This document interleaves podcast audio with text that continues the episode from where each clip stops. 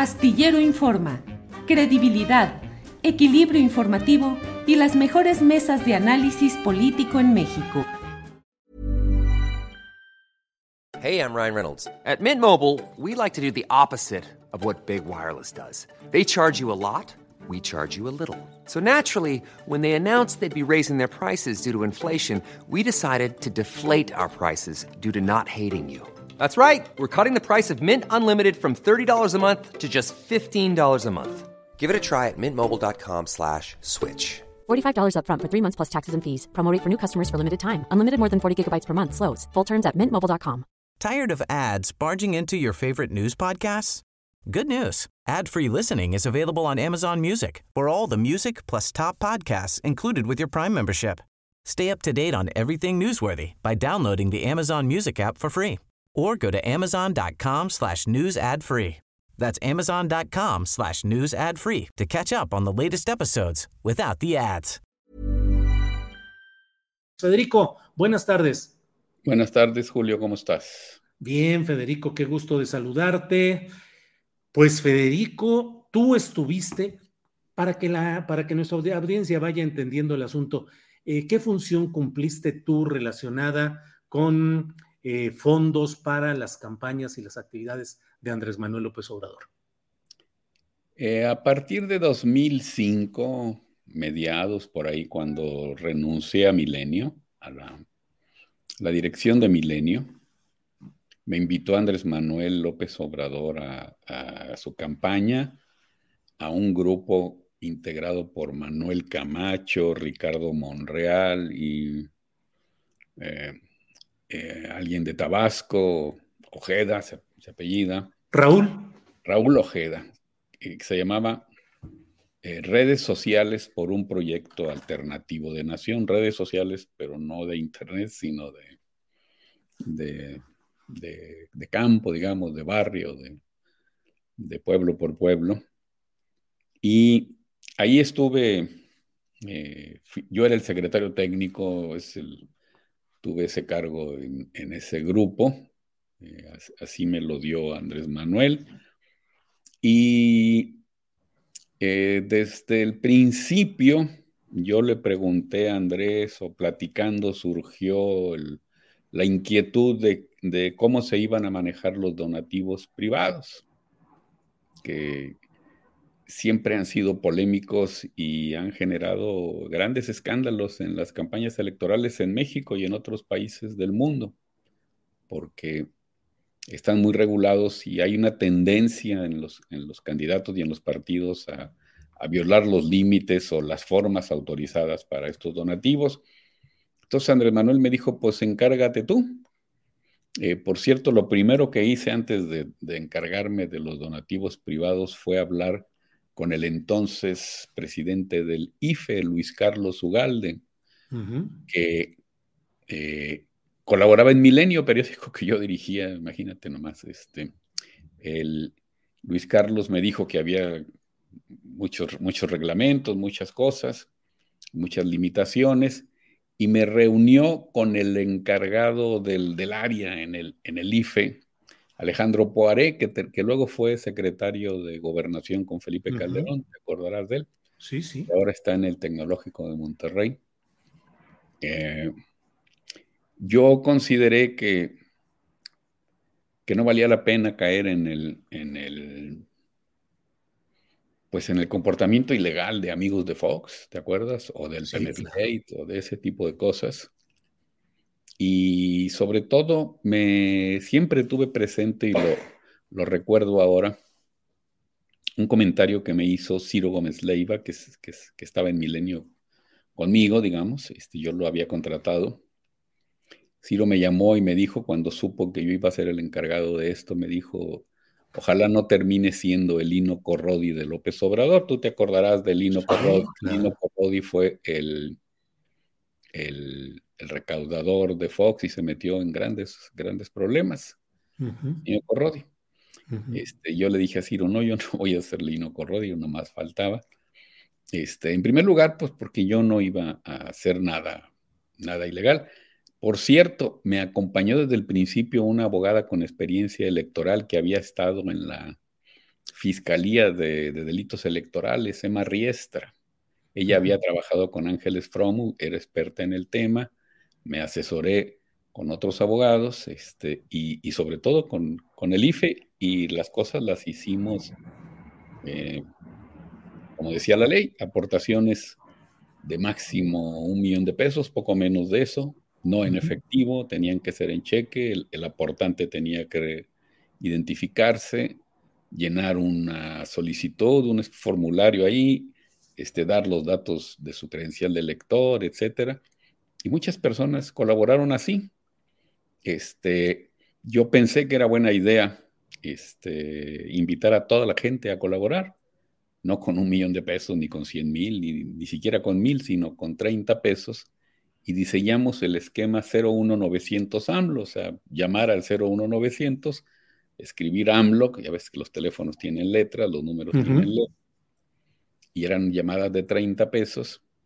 el INE, que estaba este, muy cargado hacia Calderón con el señor Poiré y con Luis Carlos Ugalde, Poiré terminó siendo su secretario de gobernación, nunca autorizaron este completo este esquema de recaudación de 30 pesos por persona, nada más democrático que eso. lo, autorizaron algo, pero muy incompleto, muy malo, que sí generó recursos, pero no los que yo habría eh, pretendido. El propio Carlos Slim me llamó y me invitó a su casa o a su oficina y me dijo, no puedo autorizar lo que, lo que piden ustedes. El, el, IFE no quieren, ya nos dijo que no. Es decir, el IFE solo autorizó que se hicieran llamadas desde unos poquitos teléfonos mexicanos y de la inmensa mayoría no. El López Obrador muchas veces dijo que solo yo podía recibir aportaciones para la campaña, muchas veces lo dijo. Y, y bueno, no, yo sé que eres periodista y me vas a repreguntar o a preguntar, pero rechacé aportaciones que excedían los límites y que inclusive me las ofrecían en efectivo porque pues no iba a ser yo el Lino Corrodi de, de López Obrador. Y el, y el acuerdo con López Obrador era, este, todo tiene que ser legal y finalmente lo que se puede recaudar se recauda, recauda. Y si no, pues este, se hará la campaña con, con los recursos de los partidos que eran suficientes, aunque el, PRD era un problema porque tenía muchas deudas, muchas, muchas deudas, hubo que renegociarlas. Desde los tiempos de Rosario Robles, el PRD se metió en, problemas financieros, no sé si ya salió de ellos o no, pero bueno, el, PRD eh, aportó bastante. De hecho, todo lo que, nos, lo que yo recaudé primero para el proyecto, para el grupo este de Proyecto Alternativo de Nación y luego para la campaña, todo fue a dar según lo, que el, IFE exigía, a las cuentas del PRD y los lo manejaba el secretario de Finanzas del PRD y el presidente del partido en ese entonces, claro. Leonel Cota. Así fue la campaña. Ahora, Federico, lo que está ahorita en el escándalo, pues es este libro del rey del cash, con una autora que ya nos dirás tú y un, libro que ya nos darás tu opinión, pero tú estuviste en las reuniones en las cuales se hablaba de los dineros y los gastos que se hacían en esas actividades. Eh, pues estuve en muchas de las, de las reuniones, sí, en, bastantes. ¿Viste efectivo, cash, portafolios? y me sorprende, a ver, es misógino identificar a una mujer por el, por el marido, pero ella lo hace en su libro. La autora del libro, Elena Chávez, dice ahí, este, escribo este libro porque soy la esposa o fui la esposa de César Yáñez. Es decir, ella misma se descalifica como, como mujer independiente con actividad propia. Y dice, César me contaba, estuve en muchas reuniones, este, César Yáñez participaba en muchas, pero no en este tipo de cosas. Las funciones de César eran otras este, y complicadas. Pues, la comunicación, que es básica en una campaña, el, sí, como se menciona ahí, este, una parte fundamental de, de aquella campaña y, de, y, del actual gobierno y de, y de todos los, largos años después del 6 de resistencia civil, la elección del 12 y después la elección del 16, pues sí fueron este, trabajaron mucho en, temas administrativos, organizar una, una campaña presidencial, en este caso fueron tres de López Obrador, pues es un proyecto gerencial muy grande. Octavio Romero y Alejandro Esquer son, son hombres extraordinarios, este, yo los calificaría de héroes por lo que hicieron por este movimiento, que nunca tuvo recursos en exceso, ni siquiera en la campaña, cuando había fondos del, IFE otorgados a los partidos, y después, después este, con menor razón. Eh, aquello, aquello fue, se vivía con muchas limitaciones. Yo estuve años ahí pegado a López Obrador. Con penurias vi que escribiste. Con muchas penurias. Si yo iba de gira con López Obrador, Alejandro Esquer o Octavio Romero, no me acuerdo quién, Esquer sobre todo, me decía, oiga, qué bueno que acompaña al licenciado, pero usted paga su avión y su hotel. Oye, Federico, pero lo que dice en la portada y la contraportada de este libro es que hubo miles de millones de pesos de los cuales el equipo de López Obrador se sirvió con la cuchara grande, dinero en efectivo. ¿Qué opinas? yo no lo vi, no lo creo. Yo no vi ese auge, esos miles de millones de pesos, ni en el equipo de López Obrador, ni en la vida de López Obrador, ni en la vida de Octavio Romero, ni de Alejandro Esquer, ni de César, ni de nadie. Yo, yo lo que vi fue, fueron años muy difíciles, mucho, muy difíciles, muy complicados. Eh, eh, López Obrador recorría el país, este, pues acompañado por César y algunas personas que conducían vehículos. A veces yo iba o iban otras personas. Eh, insisto, si yo iba, yo pagaba lo mío, ¿no? Este, porque la campaña no, no podía cubrir mis gastos. Y yo lo hacía con gusto cuando podía, este, y cuando pues tenía con qué, ¿no? Aportaciones de funcionarios, en ese caso se habla sobre todo de Marcelo Ebrard, de Mario Delgado, que sacaban dinero de algunas, eh, la red de transporte metropolitano, cosas así, y que lo llevaban a, a entregarlo, que era una práctica cotidiana los lunes. Pues, pues no, no lo vi nunca. Y yo fui muchos lunes a, la casona, como le llama ella, de la colonia Roma, que no era ni tan casona, pues, yo más bien diría que era una casita, este, con un patio ahí al lado donde había, con un techo ahí, un estacionamiento para, había reuniones. Yo fui muchos lunes a, muchas reuniones, yo no vi eso. Eh, no tengo, tú lo sabes, este, bueno, si es que me has leído este, la mejor opinión de Marcelo Ebrard Casaubon, este, pero no estoy completamente seguro que Marcelo ni Mario Delgado hicieron eso. No, no, no, y menos, y, no lo hubiese permitido López Obrador de ninguna manera. No lo vi, no, no existió. Eh, la señora habla de lo que se supone que César le contaba. Yo creo que César no le podía contar eso porque últimamente César estaba en otras funciones este, muy, muy diferentes. Y, bueno, yo no hablo de lo que me contaron, sino de lo que vi. Yo ahí estuve, es de la, los años en los que ella dice que se dieron estas aportaciones ilegales, yo los, yo los viví muy cerca de López Obrador. No como trabajador ahí este, en la campaña, sí le dediqué más tiempo, después no tanto, pero bueno, sí. Hey, I'm Ryan Reynolds. At Mint Mobile, we like to do the opposite of what Big Wireless does. They charge you a lot. we charge you a little. So naturally, when they announced they'd be raising their prices due to inflation, we decided to deflate our prices due to not hating you. That's right. We're cutting the price of Mint Unlimited from $30 a month to just $15 a month. Give it a try at mintmobile.com slash switch. $45 upfront for three months plus taxes and fees. Promote for new customers for limited time. Unlimited more than 40 gigabytes per month. Slows. Full terms at mintmobile.com. Tired of ads barging into your favorite news podcasts? Good news. Ad-free listening is available on Amazon Music for all the music plus top podcasts included with your Prime membership. Stay up to date on everything newsworthy by downloading the Amazon Music app for free or go to amazon.com slash news ad free. That's amazon.com slash news ad free to catch up on the latest episodes without the ads. Sí, sí participaba yo en muchas cosas, este... Eh, acuérdate que eran los tiempos del gobierno legítimo y a mí me nombró López Obrador este, consejero del gobierno legítimo. Me dio un cargo de secretario, seguramente porque no me vio los tamaños como a Claudia Sheinbaum y a otras personas, este, que, pues que son muy buenos para, para, la política y para organizar proyectos, en fin.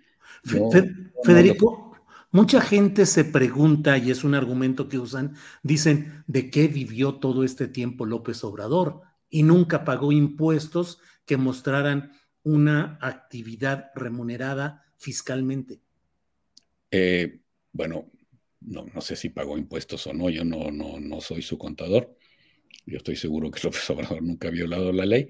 ¿De qué vivió? Es muy fácil saberlo. Eh, guste o no su estilo literario, López Obrador es uno de los mayores vendedores de libros que hay en México.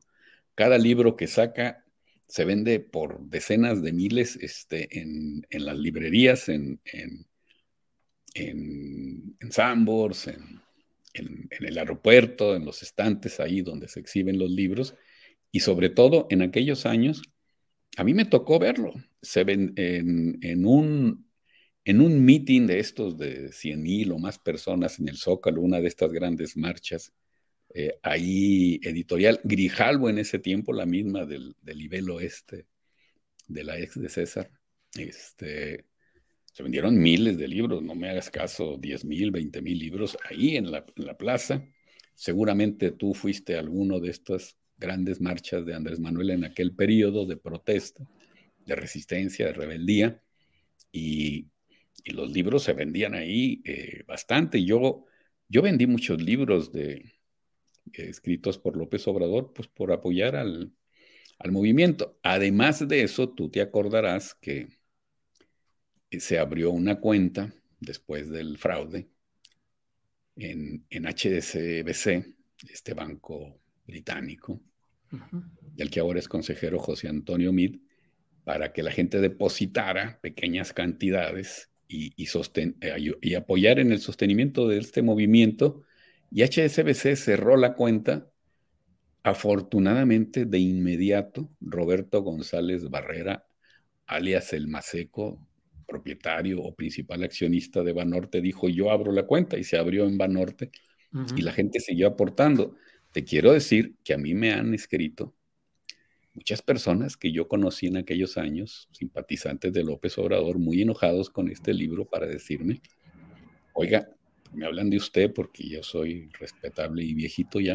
Este, oiga, no se vale lo que dicen, yo aporté cada semanita, cada mes, yo metía 20, 30 pesos, lo que podía a esa cuenta. era una cuenta que se anunciaba donde se podía, a veces en, en, la jornada o como fuera, y López Obrador se asignó un salario al que tenía derecho el trabajo político debe ser remunerado como el trabajo periodístico. Este, como todos los trabajos, salario, si no recuerdo mal, de 50 mil pesos, vendía muchos libros. Eh, y su gente más cercana, pero dos o tres, eh, no más, este, también tenían salarios. Este. Federico, dentro de la movilización y la construcción de un partido y el sostenimiento de un, de un movimiento social, sobres de dinero, dinero en efectivo, para poder mantener la viabilidad de un movimiento que buscaba el cambio? Insisto, yo no los vi, creo que no se necesitaron, este, eh, creo que no hacían falta.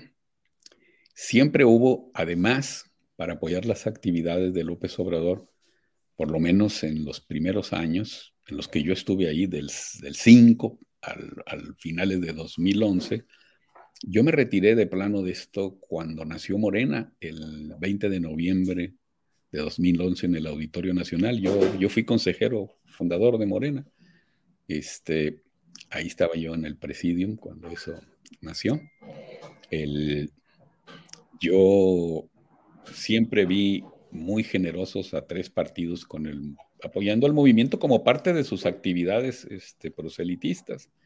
A, Movimiento Ciudadano, que al principio se llamaba Convergencia, al Partido del Trabajo y al PRD. O sea, además de las aportaciones de la gente y, de una enorme austeridad, este, los partidos pues apoyaban. A ver,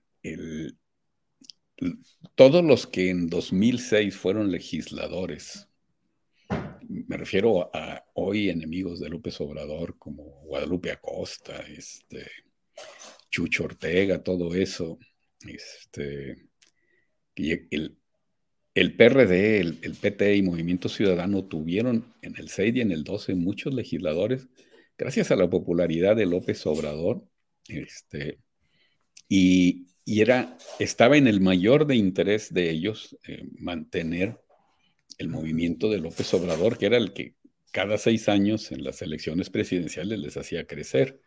Eh, después del 12, Andrés Manuel tomó la decisión de seguir su propio camino e hizo Morena. Y, bueno, ya vimos que ganó la presidencia y está ganando todo. Federico, dentro de lo que estamos hablando, eh, y como siempre te agradezco la oportunidad de platicar de estos temas, pero me gustaría cerrar preguntándote, ¿por qué crees que hay tanto ruido y tanta polémica? ¿Por qué estamos hablando aquí de este mismo libro? Hay quienes dicen, si no tuviera importancia, no estarían hablando de él. ¿Crees que es por el valor en sí del libro o crees que hay otros intereses? Yo pienso que hay otros intereses. No sé si viste en internet la entrevista que le hizo Denise Dresser este, a, la señora Chávez, autora del libro, parece, parece en, esa entrevista, invito a la gente a que la vea, aunque elevemos el rating de reforma, este, parece saber más del libro Denise que la autora. Este, no digo que Denise lo haya escrito, sí me llama la atención que a la autora se le se le olvidaron muchas cosas que Denise le tenía que recordar y sacar prácticamente para que las dijera. este libro no demuestra eh, ilegalidades ni problemas éticos de López Obrador ni de su movimiento. Demuestra, Julio, y es lo positivo del asunto, que vivimos en una en un sano sistema político democrático en el que la libertad de expresión este, se está manifestando como nunca antes. Difícilmente un libro así, con la difusión que ha tenido y, lo que hemos visto desde el principio del gobierno de exceso de, de, críticas, de insultos y de calumnias a Andrés Manuel y a su familia, difícilmente habría ocurrido en otros sexenios. Había quienes criticaban, pero pues eran unos, este, unos poquitos y todo lo demás no. Yo creo que hay una, hay, hay intereses detrás de esto.